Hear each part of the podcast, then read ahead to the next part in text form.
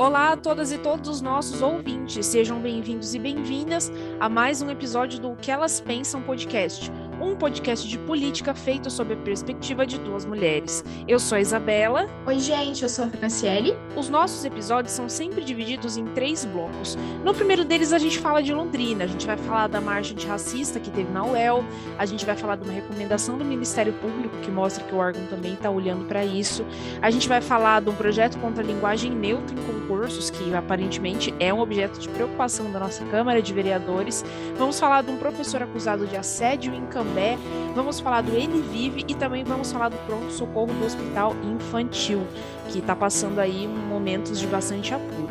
No nosso segundo bloco, a gente vai falar de Paraná. Então, a gente vai trazer o afastamento de uma juíza eleitoral, estatísticas de mãe solo, vamos falar da cassação do Renato Freitas e também da uma motociata que aconteceu aqui na nossa vizinha, Baringá. Vocês já sabem, né? Quem que gosta de puxar esse tipo de evento. E no nosso terceiro e último bloco, a gente fala de Brasil, a gente fala de algumas pautas internacionais também. É, a gente vai falar de salário mínimo, vamos falar de um acordo do TSE com o Spotify e com o Meta, e também vamos trazer o nosso quadro Corrida Maluca, conversando um pouquinho sobre essa doideira que é a disputa pela cadeira da presidência da República aqui no Brasil. Estamos gravando no domingo, dia 15 de maio de 2022. Bora lá, Fran!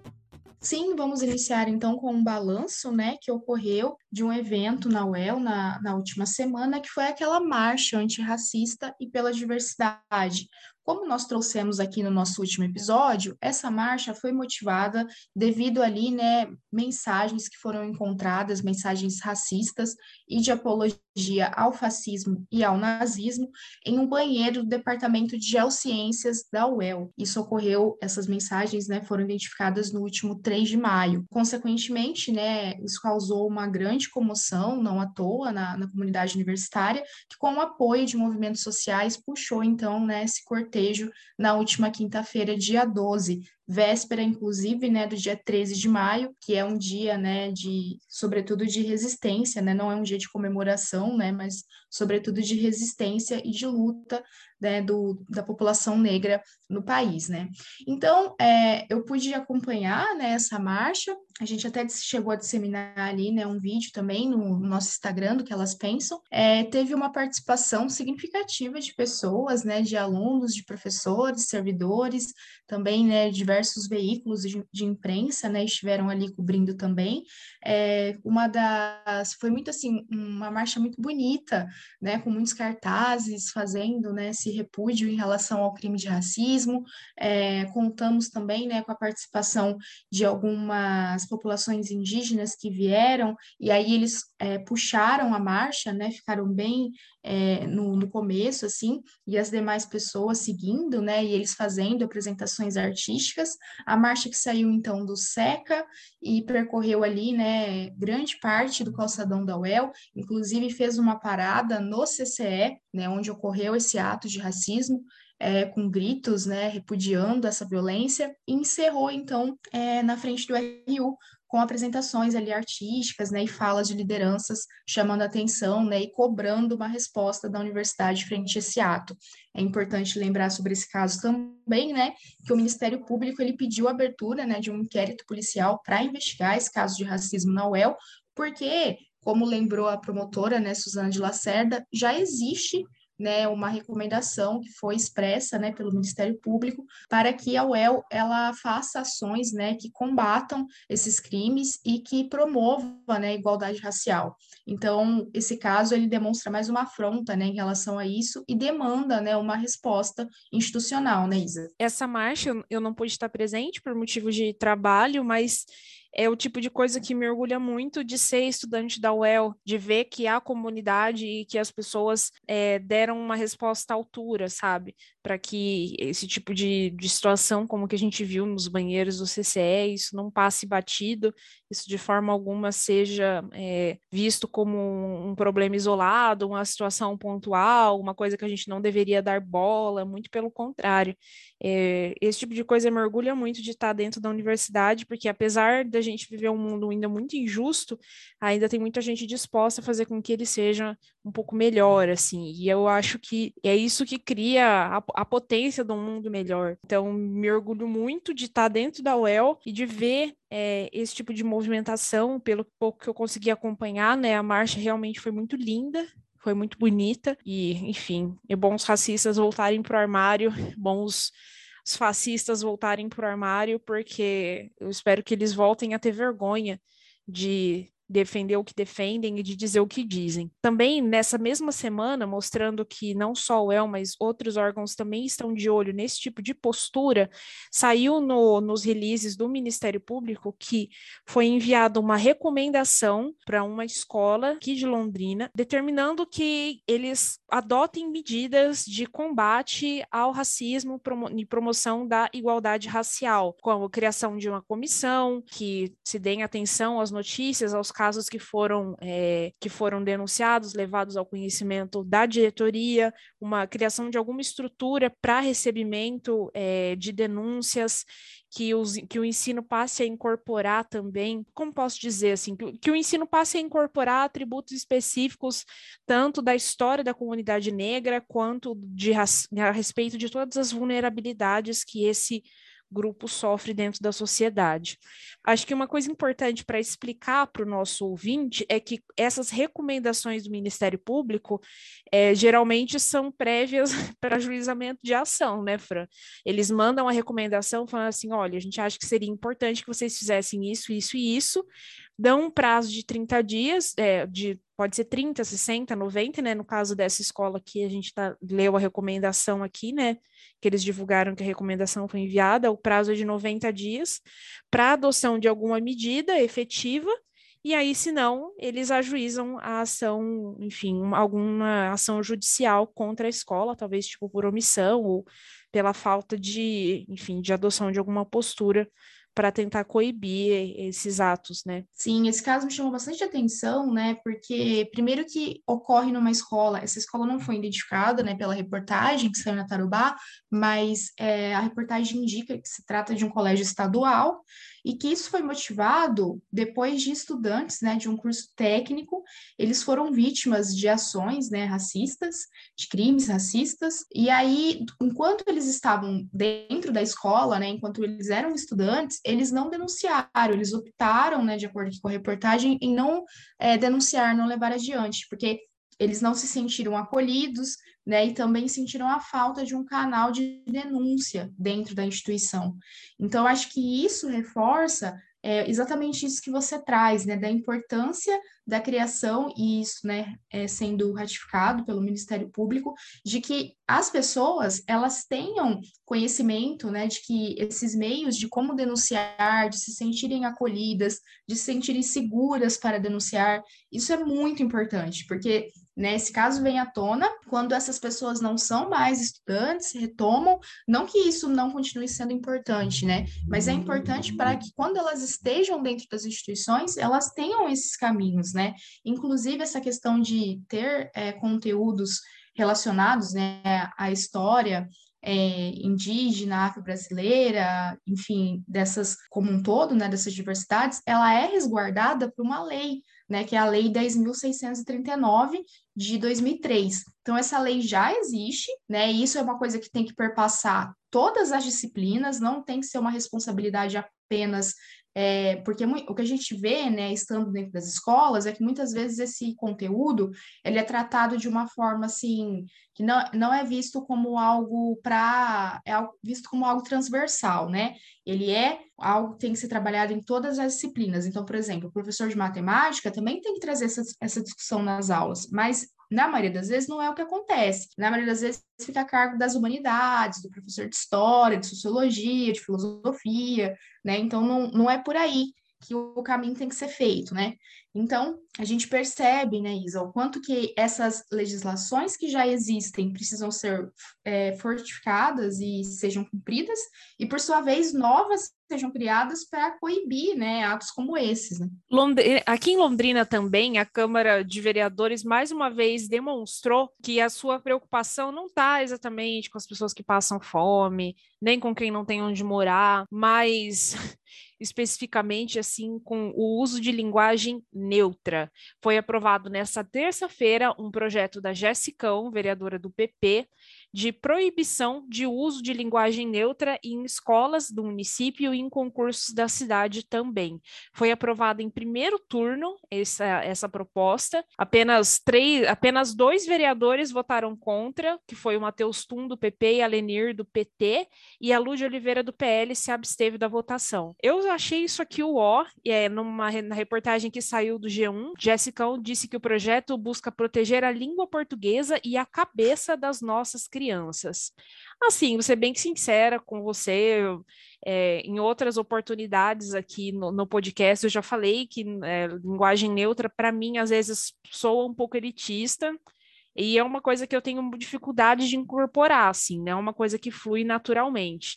Mas eu acho que do jeito que as coisas têm andado e do jeito que as coisas têm fluído, eu acho que é uma tendência, sabe, de que ela vá ser cada vez mais aceita e eu acho que daqui 30 anos, 40 anos, as pessoas vão olhar e vão rir e falar, ai, olha lá, como eles eram preconceituosos, vão rir da gente, vão usar isso naturalmente, sabe?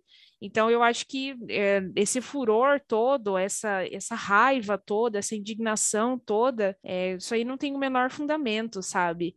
É, eu acho que todos eles estão com problema e estão precisando frequentar uma terapia, porque não é possível fazer um projeto de lei contra, uma, contra algo que faz as pessoas se sentirem mais incluídas, sabe? Faz as pessoas se sentirem mais contempladas. Eu, eu acho que é até meio cruel, sabe? E, e me incomoda muito também o fato de tentar trazer, de distorcer né, os argumentos, porque tenta trazer aqui argumentos, né, que na verdade é, não correspondem à realidade, que são é, na verdade, apenas políticos, né? Porque, por exemplo, quando ela fala essa questão de que fere a norma culta da língua portuguesa e suas regras gramaticais e etc., a gente tem diversos linguistas que, inclusive, né, colocam essa questão da linguagem como um fenômeno social que, portanto, está em constante mudança. Né? E a gente, a gente sabe né, que muitas gírias, né, entre outras é, formas de modificação da língua, elas se, elas se incorporam cada vez mais né, nas conversas, né, sobretudo na, na comunicação falada. Né? A gente sabe que na questão escrita, ainda, se nós pensarmos, por exemplo, dentro dos textos acadêmicos, etc., isso já é um pouco mais é, distante, mas é algo que já, também já tem acontecido. Né? Então, assim, por exemplo, no meu TCC, traz ali todos, né? Então, é, tem uma. É, é um movimento, mas tem está acontecendo. Agora, quando ela traz isso, então eu não vejo como algo que seja realmente real, porque a linguagem, ela, além dela ser um fenômeno social, e como todo fenômeno social, é perpassada por poder. Então, se nós temos uma linguagem que é estruturalmente, historicamente sexista, né, que muita a gente sabe, né, que sobretudo dando um reconhecimento aos homens, né? Muitas vezes as mulheres também não são contempladas, né, em relação a isso. Comunidade LGBTQIA+, então, né, nem se fala. Então, eu acho que tudo isso, né, demonstra, na verdade, uma tentativa de trazer esses argumentos fora do contexto para ratificar um posicionamento político dela, que é de não trazer é, uma maior inclusão em relação a esses coletivos. E aí, eu acho que isso é muito preocupante, porque a gente está vendo isso aqui em Londrina, mas isso não atravessa só Londrina. A gente, se nós fizermos um levantamento, é, inclusive Ursi, que a gente já entrevistou aqui, ela tem pesquisado essa questão da linguagem inclusiva, e aí ela tem é, trazido alguns levantamentos, assim, nos nossos grupos de pesquisa, que demonstram o quanto esses projetos contra a utilização da linguagem inclusiva é, têm pipocado pelo país todo, sabe? Então, eu acho que isso é mais um ataque em relação à política de, da agenda, né, de igualdade de gênero e a favor da diversidade. Não, eu, eu acho, assim, de uma crueldade, sabe? Você se sentir ofendido por algo que faz as pessoas se sentirem mais incluídas, sabe? Eu Sim. acho que assim, você não, não, não curte a linguagem neutra, não consegue usar, não consegue usar isso naturalmente, não use, usa todas e todos, né? Sim. Faz alguma outra coisa, mas aí adotar um projeto de lei para que as pessoas não usem, eu acho cruel, sabe? Eu acho que é um, um, respeito, é uma falta de respeito à existência do outro, sabe? De que uhum. o outro não pode existir, o outro não pode se sentir confortável é simbólico, né? Porque é, é, a linguagem, não é um ato físico, mas eu acho que é violento e é cruel também. Uma escola em Cambé essa semana, o, o Colégio Estadual Atílio Codato, teve uma manhã de segunda-feira bem agitada. Uma, um professor foi denunciado é, por ter beijado uma aluna à força, uma menina de 13 anos, dentro da escola ela estava ela tava no oitavo ano, ela estava com óculos dizendo Kiss Me, e aí o professor teria, segundo o que saiu no Taroba News, ele chegou perto dela, perguntou se ela queria um beijo, e ela disse que não, mas ela segurou, mas ele teria segurado o pescoço dela e dado um beijo perto da boca dela. Causou uma indignação absurda entre os estudantes, ficaram é, chocados e fizeram uma manifestação na porta da escola com cartazes como a escola é pública, meu corpo não, nosso corpo não é público e outros chamativos contra a violência contra a violência de gênero. Fiquei, apesar da situação por em si só ter sido absurda, fiquei contente de ver o tamanho da manifestação que, os, que foi feita entre os alunos, né?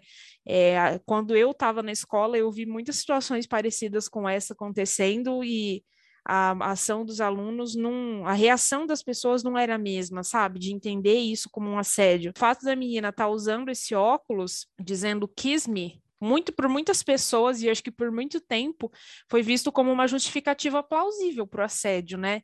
Ah, mas ela pediu, ah, mas ela queria, né? Ah, mas ela estava usando alguma coisa que era convidativa e não é assim que funciona. A gente tem direito da autonomia sobre o nosso próprio corpo. Eu acho isso um absurdo. Eu acho isso um, um argumento assim dos mais esdrúxulos que eu, enfim, que eu já pude ver assim, né? Bom, todo argumento em relação ao assédio é esdrúxulo, mas fico pensando, né? Se eu a partir de hoje andar só com uma camiseta escrito vote no Lula, todas as pessoas vão votar, né? Porque o sentido é o mesmo, né? Tipo, você tá aderindo a uma mensagem, né, que, que tá escrito na roupa do outro, assim.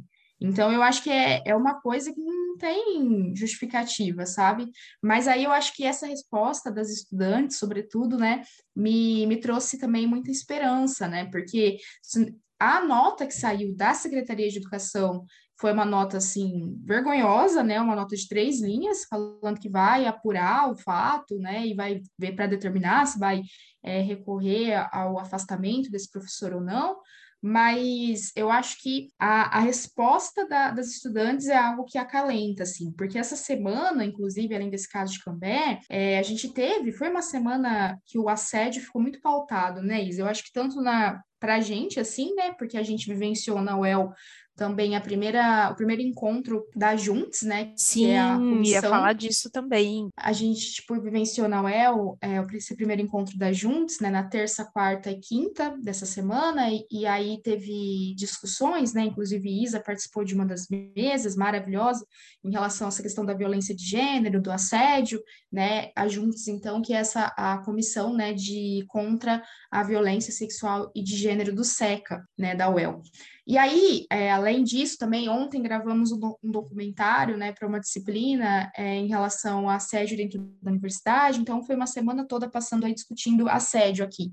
Mas além, aí traz esse caso de Cambé, aí também é, pude acompanhar que no Rio de Janeiro quatro estudantes denunciaram, né, de um colégio militar, denunciaram um professor de história e um professor de educação física, que também, né, assediaram essas estudantes dentro de um colégio militar, onde se paira né, a ideia de que a moralidade, a violência a paz reina, né? Então, eu acho que tudo isso é muito sério no que tange a um cenário mais amplo, né? De nós olharmos as violências é, de gênero contra as mulheres mais especificamente, né? E ao mesmo tempo as respostas que têm sido dadas, eu acho que isso contribui muito, algo que a gente discutiu muito essa semana, de perceber que o assédio, ele não tem sido mais naturalizado como ele era antes. E aí isso me dá esperança no sentido de avançarmos, né? É, lembrando que Fran faz parte da Juntes, faz parte dessa comissão. Então, esta maravilhosa que vos fala, que é a Franciele, não eu, faz parte da Capaz. comissão da Juntes. Enfim, eu acho que é, é, são as são as potências, sabe, de um mundo um pouco melhor, talvez. É, e também, apesar da. Eu, eu, quando eu vi, assim, essa, é, essa manifestação das alunas de Cambé, sabe que por mais que a situação seja horrível, Fran, eu queria ter estudado nessa escola, sabia? Porque o mundo que a gente o mundo que a gente viveu já não é o mesmo que a gente vive hoje. E eu acho que é o El que a gente está, de certa forma, deixando, não sei se deixando, porque acho que a gente nunca consegue deixar de, de fato, mas também é uma UEL diferente daquela que nós duas entramos, tanto dos, é. com certeza muito diferente em relação àquela que a gente entrou na nossa primeira graduação, mas eu acho que é diferente, inclusive, também da que a gente, quando a gente entrou nessa segunda graduação em jornalismo em 2018. Acho que a UEL de hoje, quatro anos depois, é uma UEL também mais acolhedora e mais atenta a essa questão é, das violências de gênero.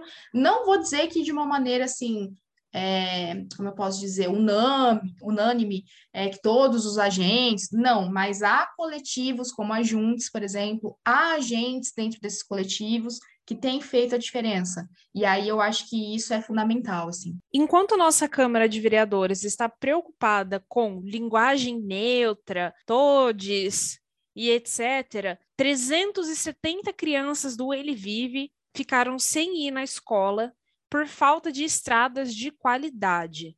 Segundo a reportagem que saiu do Nelson Bortolini, que saiu na Rede Lume essa semana, no dia 11 de maio, quarta-feira, quando chove, essas crianças têm que andar num barro muito pesado e aí eles não conseguem ir. Tem, chega, tem crianças que chegam a andar 25 quilômetros, chegam a percorrer 25 quilômetros.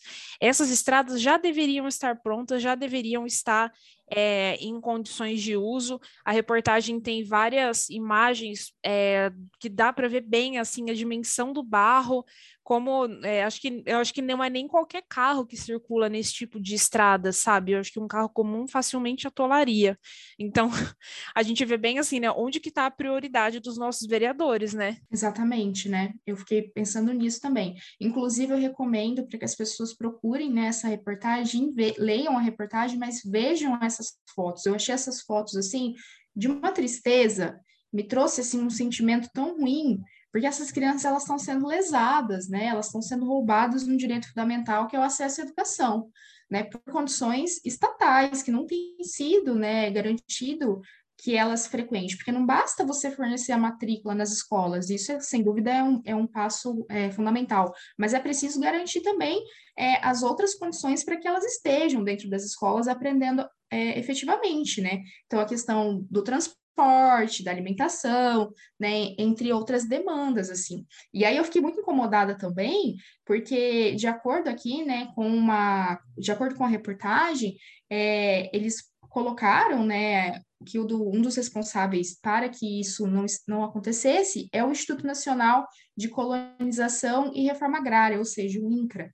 E aí, na, na nota que foi emitida pelo INCRA, tentando justificar o caso, é, um vai jogando para o outro a responsabilidade, né? O INCRA fala que tem uma responsabilidade do governo municipal, mas também tem do governo estadual e, por sua vez, do governo federal. Enfim, fica esse joga a, a batata quente de um lado para o outro e não resolve a situação, né? Enquanto isso, as, as, crianças vão perdendo aula e não só isso, né? Porque a Sandra Ferrer, né, que é uma das lideranças ali, né, uma das coordenadoras em relação ao, ao assentamento Ele Vive, fala inclusive também das dificuldades de, de, escoar, né, a produção que é feita ali, né, para que garantir a renda daquela população. E então acho que tudo isso é muito sério, né, Isa?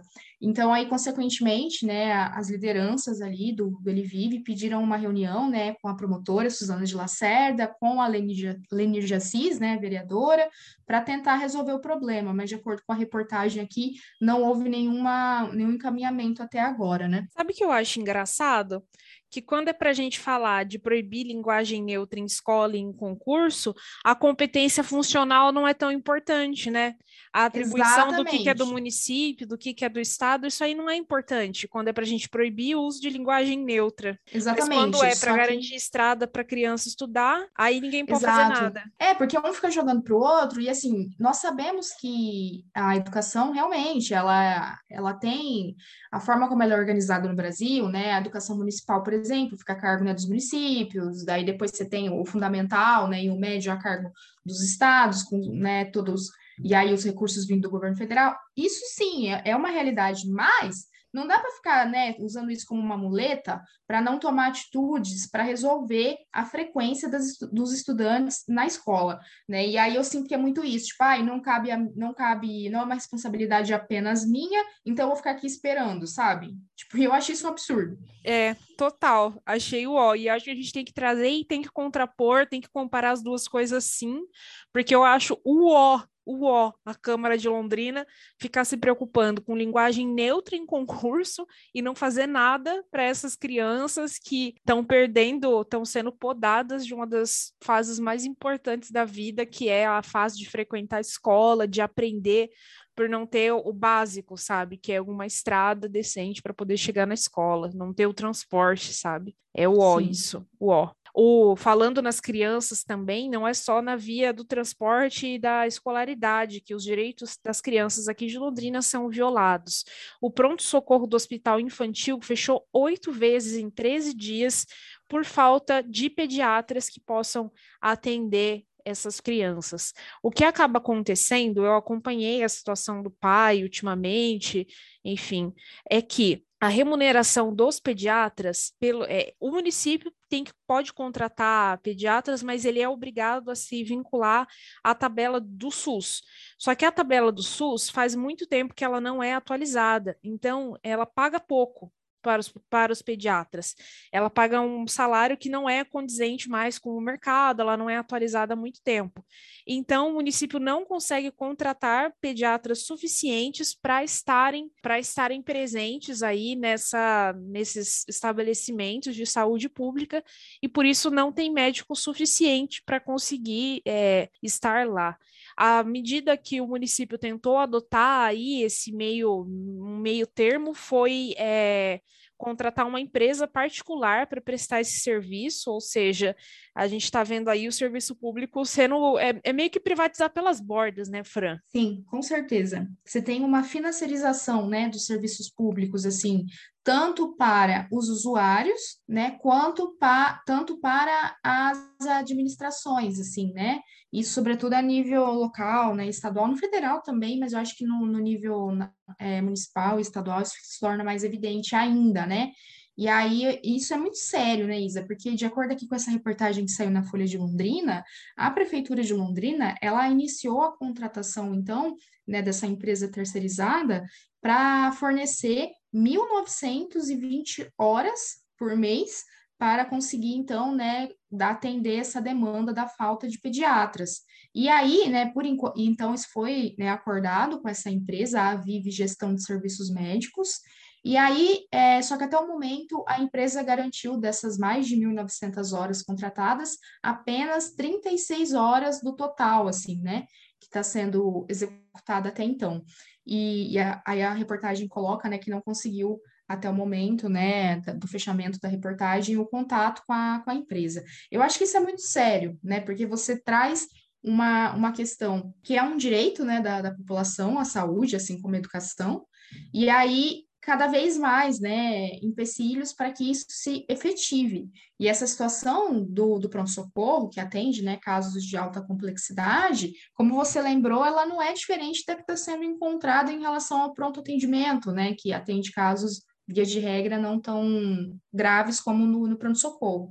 Mas, de todo modo, eu acho que são cada vez mais sinais de que a, os, os direitos públicos, os serviços públicos, eles têm sido completamente assim precarizados e dificultado, por sua vez, né, com que a população seja atendida. Bem, pessoal, assim a gente chega ao fim do nosso primeiro bloco do programa. A gente começou falando da marcha antirracista que teve na UEL, falamos da recomendação do MP também nesse mesmo sentido das lutas antirracistas, falando da, falamos da aprovação do projeto da Câmara de Londrina contra a linguagem neutra nas escolas, falamos de um professor suspeito de assédio em Cambé, falamos das crianças do Ele Vive que estão sem ir na escola por falta de estradas e falamos aí da situação do atendimento às as crianças né, do atendimento pediátrico na rede pública de saúde de Londrina. E a gente começa o nosso segundo bloco do programa falando de uma estatística publicada pelos cartórios do Paraná, que apontaram que existe, foi registrada a maior porcentagem de mães solo desde 2018. De verdade, eu, essa reportagem saiu né, na Folha de Londrina.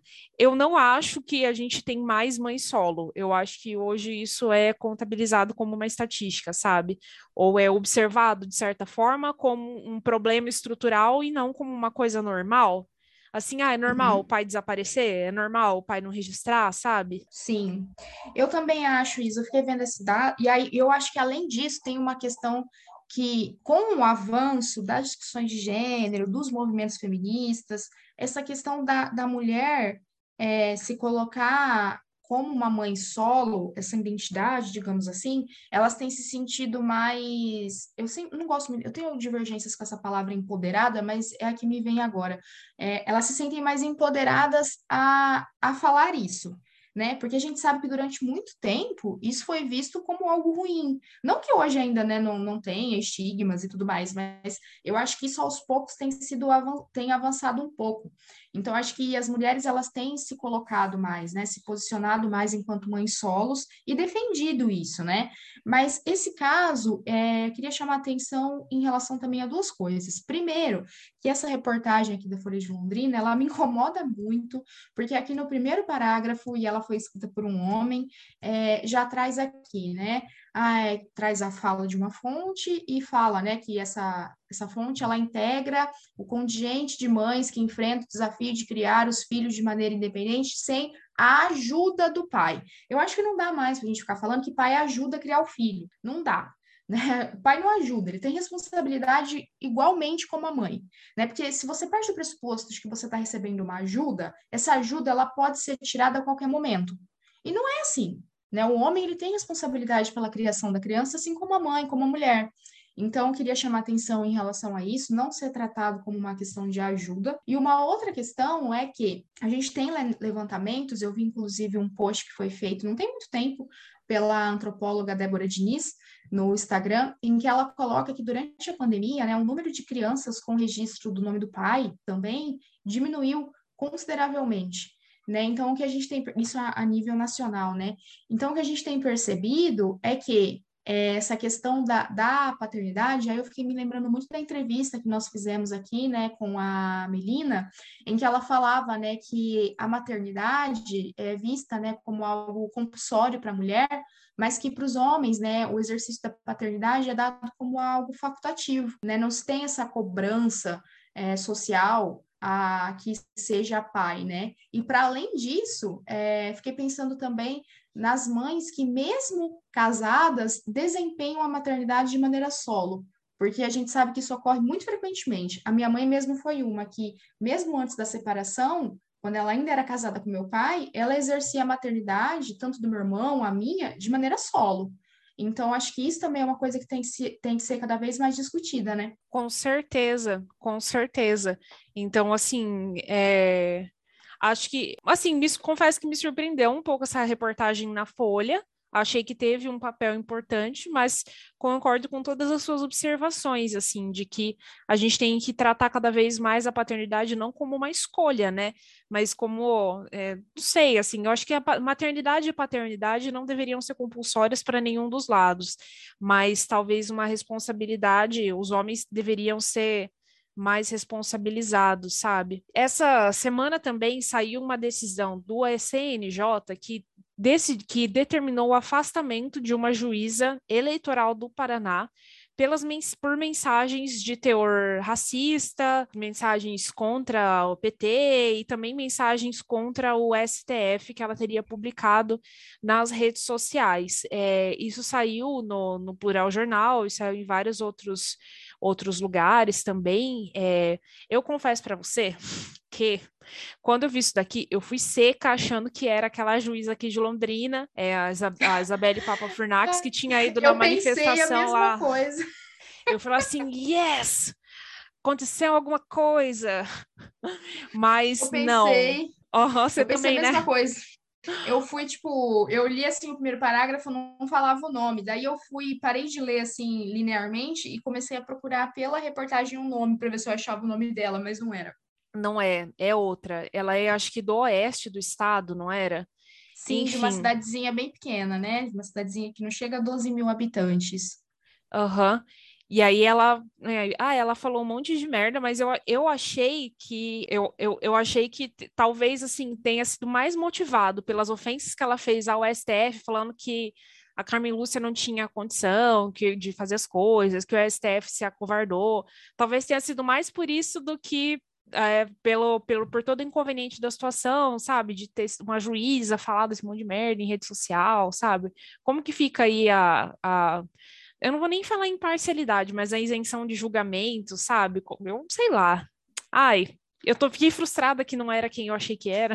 Sim, sim. Eu, eu também passei por isso, assim. E aí e eu fiquei muito, assim, é, dei risada, na verdade, é, em relação à fala da defesa, né? Que fala que os conteúdos eles apenas estavam querendo chamar atenção para contra a corrupção e etc. Mas eu peguei, por exemplo, um dos tantos exemplos que são trazidos pela reportagem, né, que no dia 24 de janeiro de 2018, no dia da condenação do, do Lula, né, pelo Tribunal Regional, no caso do Triplex, ela publicou no seu perfil é, uma imagem da bandeira do Brasil com a seguinte mensagem, né, abre aspas, de histórico para o país, por representar um marco na busca pela honestidade, retidão e moralidade da vida pública brasileira. Então, assim, se isso não é uma associação em relação ao PT, eu não sei mais o que poderia ser, né? Porque está muito evidente que se trata, né, em relação a esse caso, né, que inclusive foi já colocado pelo STF, né, foi colocado a suspensão do Moro, né, enfim. Então, é, eu acho que a defesa ela tentou trazer um argumento assim muito fajuto, sabe? Porque não tem, não, não corresponde. Mas eu fiquei com a mesma sensação, Isa. Mas eu, eu, ao mesmo tempo eu fiquei pensando que pode ser não uma, algo que vá ser super fácil e super rápido, mas pode ser um movimento, assim, né? De que essas pessoas elas fiquem mais espertas é, em relação a isso, assim, a se posicionar né, publicamente em relação a essas questões partidárias, considerando que elas, o cargos, os cargos que elas ocupam, né? Também a gente teve essa semana a votação pela Câmara de, de Vereadores de Curitiba. Na verdade, é, a gente teve a decisão favorável no Conselho de Ética e agora isso vai passar para o plenário, né? Eu falei, inclusive, na chamada que já era a cassação definitiva, e não era. Enfim, o Conselho de Ética e Decoro Parlamentar da Câmara de Vereadores de Curitiba, na terça-feira, votou pela cassação do mandato do Renato Freitas, do PT. A gente falou é, algumas, algumas semanas, né, alguns meses atrás, que ele participou de uma manifestação na qual uma manifestação antirracista, na qual eles entraram numa igreja católica durante uma missa, na igreja do Rosário dos Pretos de São Benedito, para fazer uma manifestação política. E aí isso gerou um bafafá danado, porque teve vários, vários órgãos, várias, várias pessoas que interpretaram isso como um ato desrespeitoso, foi desrespeitoso contra a fé, e isso teria, entre aspas, ferido o decoro parlamentar. Eu achei bastante interessante uma reportagem que saiu no Plural Jornal, cuja manchete é assim: 10 crimes que levaram à cassação de Renato Freitas. E aí, conforme você começa a ler o texto, você começa assim: o primeiro erro de Renato Freitas foi nascer preto, o segundo foi nascer pobre, o terceiro foi nascer na periferia. E aí você imagina as outras coisas que a reportagem traz para a gente refletir. É, eu, eu acho que, é, por mais que haja um plano de formalidade de se enquadrar a conduta dele como algo que feriu o decoro, o plano político fala muito mais forte, né? É, acho que a, a, só a existência do Renato ali naquele ambiente já é algo que ameaça o status quo, que ameaça é, a forma como as coisas sempre têm sido feitas nessa Câmara, sempre têm sido feitas não só lá, né, mas em vários ambientes da política. E por isso a presença dele não interessa para quem manda. Sim, exatamente. Eu acho que o Renato ele comporta um corpo, né, ele carrega um corpo que não é um corpo que é legitimado naquele espaço. Não é legitimado em praticamente né, todos os espaços públicos de poder, né? Mas que e aí isso já é uma afronta, né, para a ordem. E aí a, o fato também dele se posicionar contra tudo isso, dele chamar atenção para todas essas violências, tem demonstrado do, do, do quanto que ele tem sido represado por isso, né? Tanto com violência física mesmo, com todas as enquadradas que ele tem recebido, né, pela polícia de Curitiba, mas também ali, né, com esses discursos dos próprios colegas, né, parlamentares, com falas extremamente racistas, inclusive é, aí na, na possibilidade muito é, grande, né, dele vir a perder, né, o, o mandato dele, assim, né? Então eu acho que isso é muito sério, né? E aí, agora, de acordo com uma reunião, né, que teve na última terça-feira, o Conselho de Ética, então, né, orientou a cassação dele por quebra de decoro parlamentar, né, após ele ter participado de um ato antirracista em fevereiro, nós trouxemos esse caso aqui, né, de que eles ocuparam, né, a, a igreja, e isso foi, então, visto ali, né, de acordo com esses vereadores conservadores, como algo que identificaram, né, como quebra de decoro. E aí, cinco, cinco vereadores, né, votaram a favor desse parecer do, do relator, o Sidney Toaldo, do Patriotas, e aí agora vai para a deliberação em plenário, né, na Câmara de Vereadores de Curitiba. E, infelizmente, Isa, eu acho que tem muita chance de ele ser caçado de fato, sabe? E eu acho que isso é muito grave, para além de todo, né, desse processo todo marcado por violências, no imaginário de que reforça isso, né? sobretudo para as pessoas negras que queiram adentrar né, a política, que mais um caso de violência que dá meio que o recado assim, olha, esse espaço não é seu, não venha porque você não cabe aqui, sabe? Pois é, e eu gosto do Renato Freitas, e um puta que pariu, velho, Sim. como esse cara só passa, só passa injustiça, eu fico muito de cara, assim, ver, ouvir as coisas que ele passou, da história dele, me deixa muito triste. Enfim, Sim. mas nosso presidente veio aqui para o norte do Paraná de novo, mas ele não veio para falar, né? Porque quando ele fala, ele já peida na farofa. Ele veio aqui em Maringá para fazer uma motociata. Motociata essa que eu e Fran, nem se nós tivesse Harley Davidson a gente ia conseguir ir, porque para quem não está no grupo do Zap é tão difícil conseguir ir nas coisas do Bolsonaro, mas é tão difícil.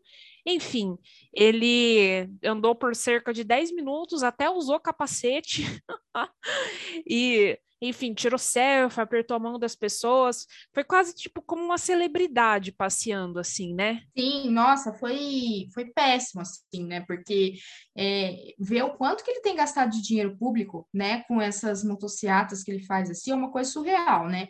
E aí é bem isso que você falou também, os apoiadores dele conseguindo um acesso muito fácil, a imprensa, por sua vez, não consegue nem chegar perto, né? Mas, enfim, o que, que ele falou, né, durante essa passagem dele, né, por Maringá? Ele disse né, que a situação, basicamente o discurso dele focou é, a questão econômica, não à toa, né? A gente tem atravessado uma, uma crise econômica muito difícil, isso, isso, inclusive, esse cenário econômico é algo que diversos né, apoiadores ali, pessoas que estão na chapa, né, para tentar viabilizar a reeleição, colocam como uma das principais é, dificuldades do Bolsonaro para enfrentar, porque ele não tem que apresentar, né? Ele vai apresentar o quê? Desemprego? Aumento da inflação? Né, perda de compra em relação ao salário mínimo, como nós falaremos mais adiante. Então, assim, ele não tem que apresentar. Aí ele traz vozes da cabeça dele para tentar, né, trazer alguma justificativa para tudo isso que a gente está passando. Aí ele fala, né, que o mundo todo está passando por um momento difícil, né, que ele tem conversado também com autoridades internacionais para tentar é, tirar essa situação de crise econômica. E aí uma da, das falas, né, uma das frases dele é a seguinte, dada em Maringá, né? Apesar da inflação estar alta no Brasil, bem como a questão dos combustíveis, na nossa terra os efeitos são menores. Eu fiquei pensando, menores para quem, né? Porque. Ah, Bolsonaro não vai no mercado, né? Exatamente. Aí eu fui lembrar, né, que ele está falando ali durante a Expo Ingá, né, que se tem uma das bases de apoio dele, né, que são os ruralistas. Então, aí eu fiquei pensando, ah, tá, pode ser que para os ruralistas, realmente, né, não esteja, é, os efeitos não, está, não estejam sendo, né, tão grandes, porque recentemente também no Rio Grande do Sul, né, ele fez mais uma fala, né, de apologia ao armamento da população, né, fez vários elogios ao agronegócio e, por sua vez, criticou, né, o MST. Então, eu fiquei pensando, é, para esses setores pode ser mesmo que a situação não esteja tão ruim como está para o trabalhador, né? É, pois é, né? Só se for, porque para a grande maioria das pessoas as coisas estão muito mais caras, tá? A gente está toda semana, quase toda semana a gente tem aqui um dado, algo que saiu, né? Alguma informação, alguma reportagem que saiu em algum lugar, é, mostrando como as coisas estão mais caras, a gasolina tá cara, a comida tá cara, morar tá caro, o transporte tá caro. Então, assim, é, a gente sempre fala, por exemplo, do preço da cesta básica aqui no podcast. Isso não é uma exclusividade de Londrina, né? O país inteiro está sofrendo os reflexos dessa má gerência do Bolsonaro. Então, assim, é o negacionismo do negacionismo, né? Ficar falando que o governo dele fez alguma coisa de bom para quem não para quem não está sentado na bancada do boi e da bala e da Bíblia. Exatamente. É, bem, assim que a gente chega ao final do nosso segundo bloco do programa, começamos falando das estatísticas dos cartórios do Paraná Paraná, falamos do afastamento de uma juíza aqui do estado, falamos da possibilidade do Renato Freitas perder o seu mandato, né, pelo, pela apuração, pela votação que o Conselho de Ética fez nessa semana, e falamos da vinda do Bolsonaro a Maringá nesta quarta-feira para uma motociata. E agora a gente começa o nosso terceiro bloco do programa, falando, é, continuando né, a falar de certa forma dessa mesma questão é, do poder de compra, da, de como que está a renda dos brasileiros e dessa crise econômica que a gente tem vivido nos últimos anos, graças a vocês sabem quem. É, o salário mínimo atingiu o seu menor poder de compra desde o começo do plano real. É, essa estatística saiu em muitos jornais, saiu em vários lugares durante a semana. É, eu estou aqui me, me, fundamentando numa notícia que saiu no Jornal Contábil, para vocês verem que isso aí não saiu só tipo no Brasil de fato, em jornais que tem, saiu no Globo, saiu na Economia da UOL, saiu na Revista Fórum, saiu no Correio Brasiliense, sabe? Então, não só em veículos que têm um posicionamento declaradamente à esquerda ou de oposição ao bolsonarismo, né? É, se a gente for pensar que o poder de compra tá é, desde o começo do plano real, né?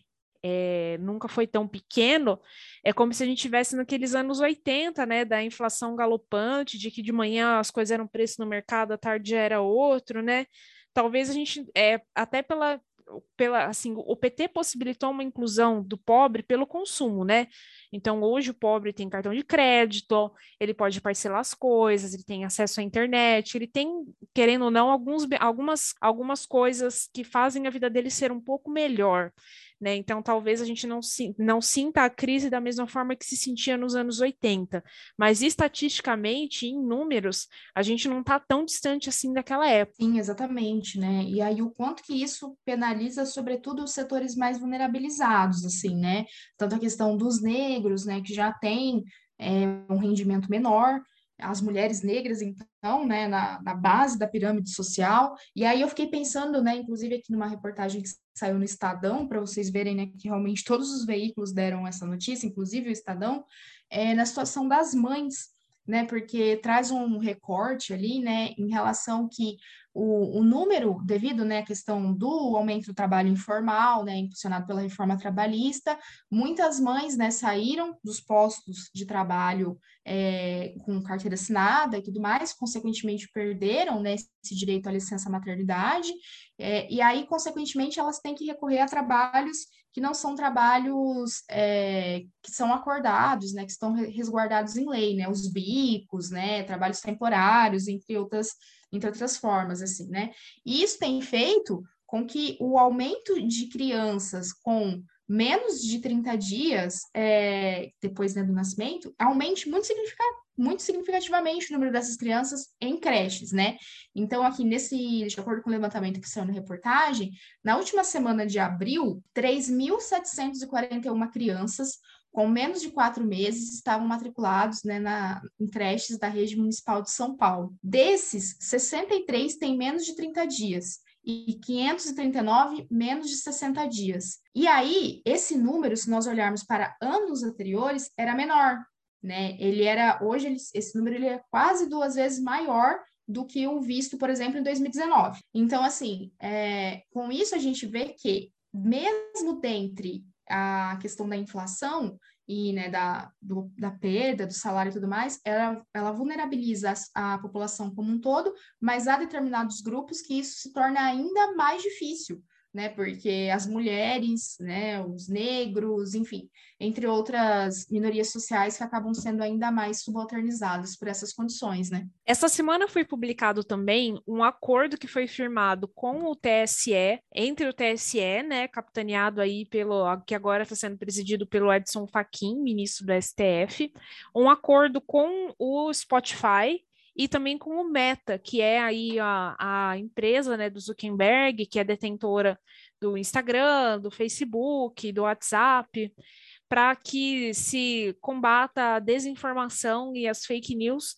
no processo eleitoral desse ano. O acordo firmado com o Spotify prevê um, a criação de um canal dentro do aplicativo para informações sobre as eleições e também uma, uma possibilidade aí, um, um canal para que sejam denunciadas notícias falsas e, enfim, outras é, e outras questões problemáticas que a gente pode, que a gente já viu em 2018 que podem acontecer esse ano de novo, né? A reportagem que saiu na revista Fórum disse que esse mesmo acordo está sendo estendido ao Twitter, TikTok, Face, WhatsApp, Google, Insta, YouTube, LinkedIn e Kawaii. Assim, é, é, importante que a institucionalidade, né, que a legalidade tome alguma medida nesse sentido, mas eu acho que não vai ser possível, acho que talvez aí as notícias falsas é, a, a, encontrem aí uma outra forma de circulação, sabe? Isso é compra e venda de mercadoria e audiência, comunicação vende audiência, né? E essa compra de disparos massivos de mensagens, a criação de perfis falsos, tudo que a gente viu acontecer em 2018 é uma nova lógica, né, de circulação, de é uma nova lógica de funcionamento da própria comunicação.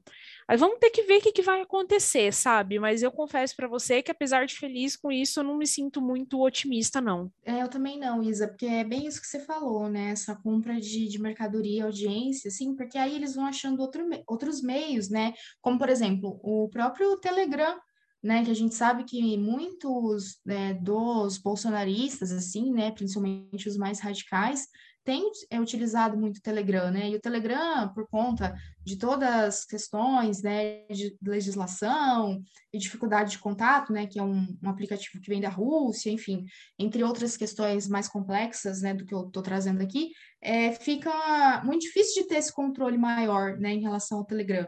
E, enquanto isso, né, lá vai sendo disseminado muita, muitos conteúdos de notícias falsas, assim, né, numa, eu não tenho Telegram, mas eu tenho um amigo que tem, ele estava me mostrando, assim, o quanto que as, as mensagens lá são disseminadas, assim, de uma maneira muito rápida, numa velocidade, assim, incrível.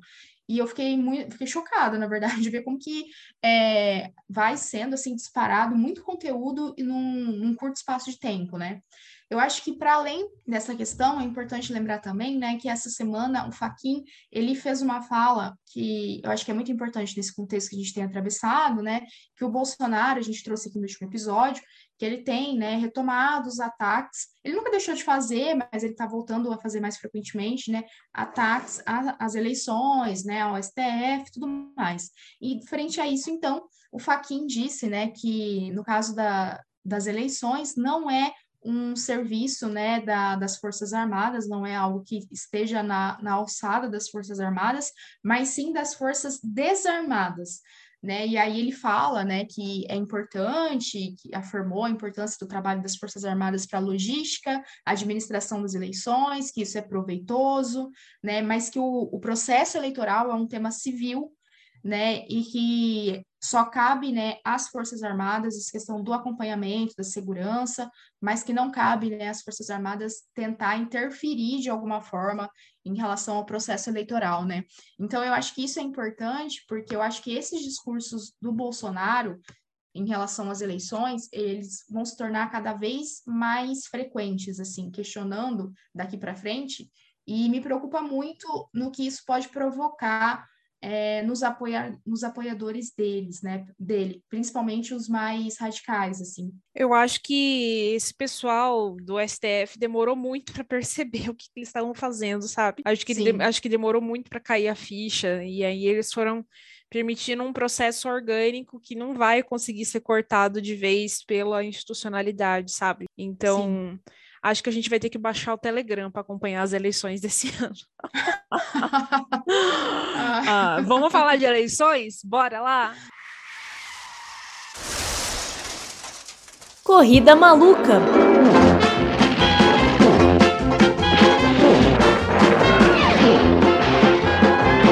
Vamos lá, então, porque essa semana, o que tudo indica, Dória vai passar ali por vários dias que não são de glória, né?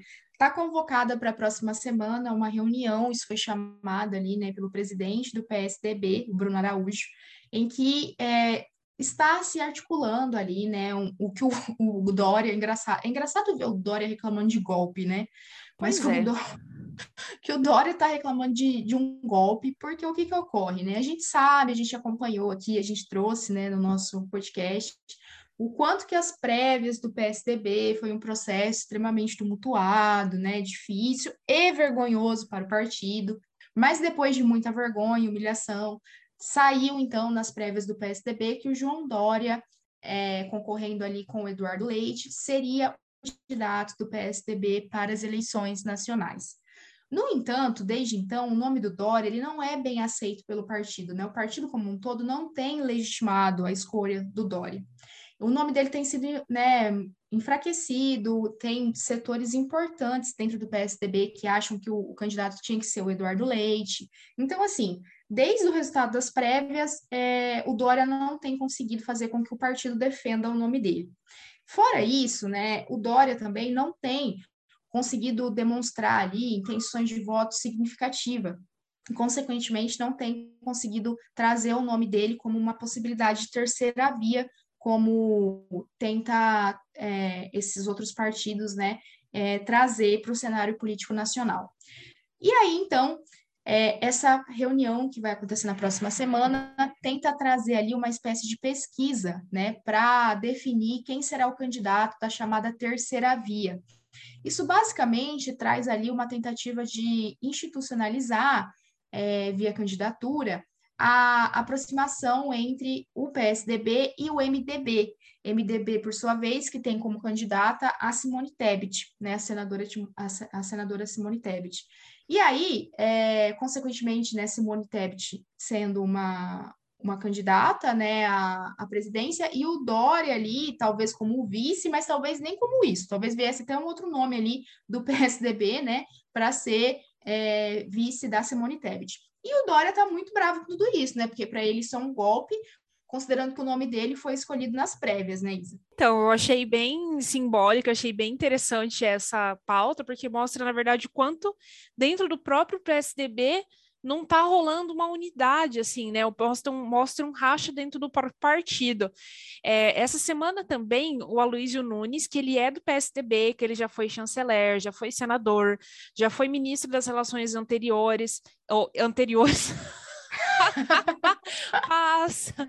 Das relações exteriores, ele falou que ele declarou voto em Lula, falou que vai apoiar o Lula no primeiro turno e que vai votar no Lula também. Falou que é a única pessoa que tem condição de vencer o Bolsonaro.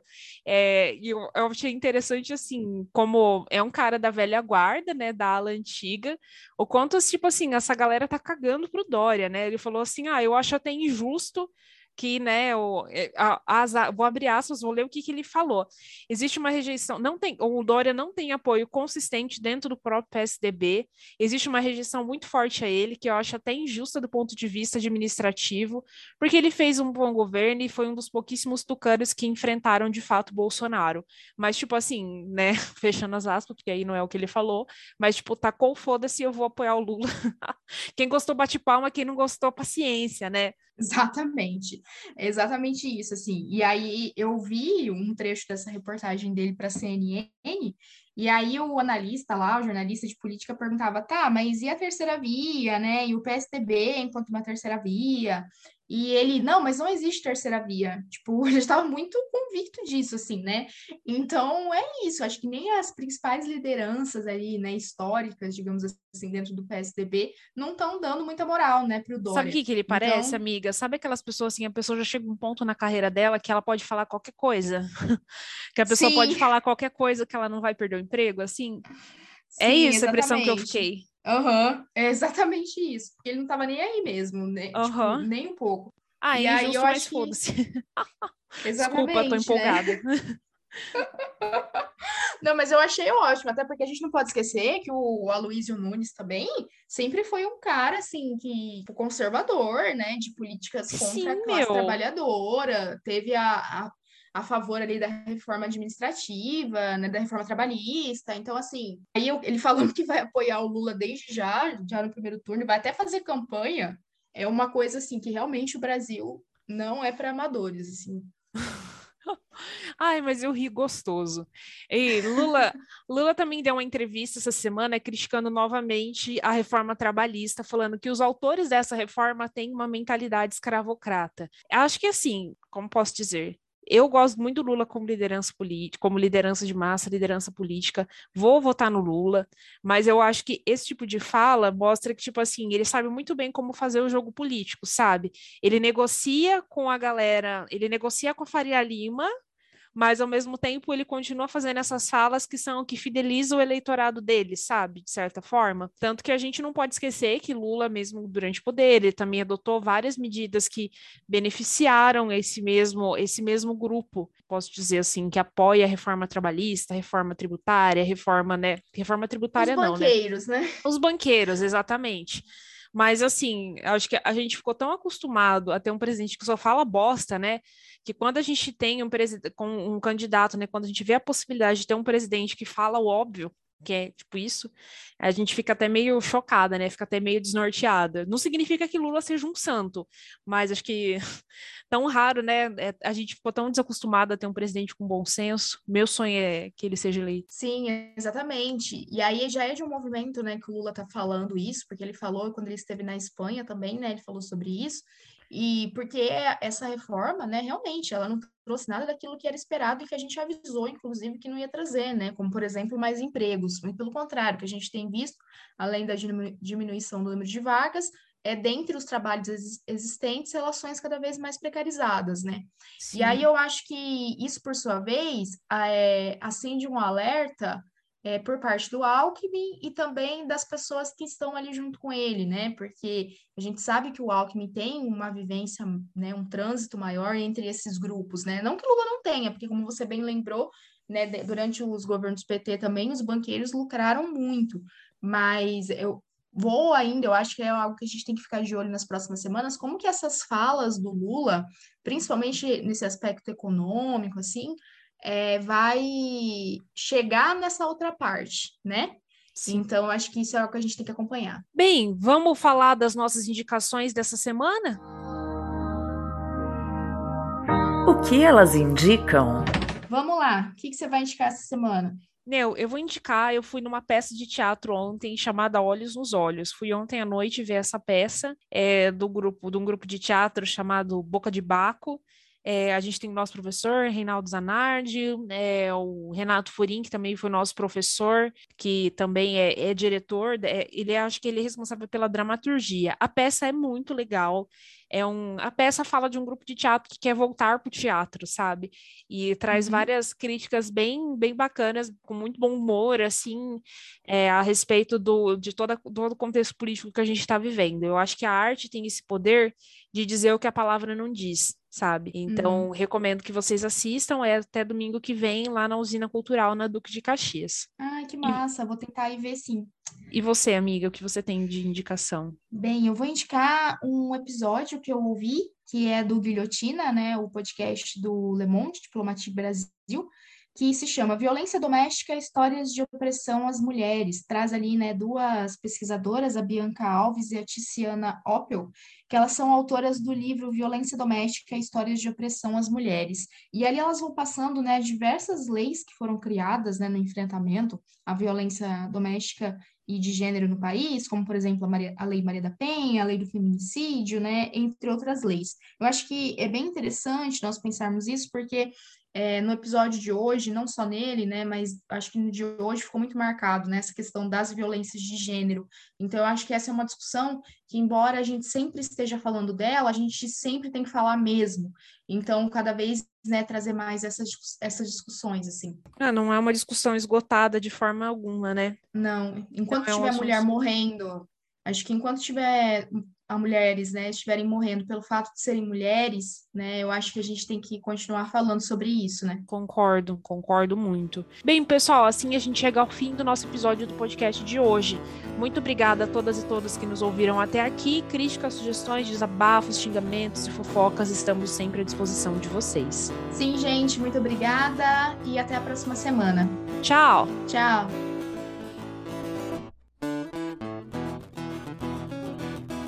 Esse episódio foi produzido por mim, Isabela Alonso Panho e pela Franciele Rodrigues. A música de abertura é Comida, dos Titãs. A voz da vinheta Corrida Maluca é da Leiliane Pesqueira. Por sua vez, a voz da vinheta do quadro Que Elas Indicam é da Márcia Nemo Buzalavio e a música é Amarelo do Emicida. A nossa arte foi feita pelo Leonardo Pedroso.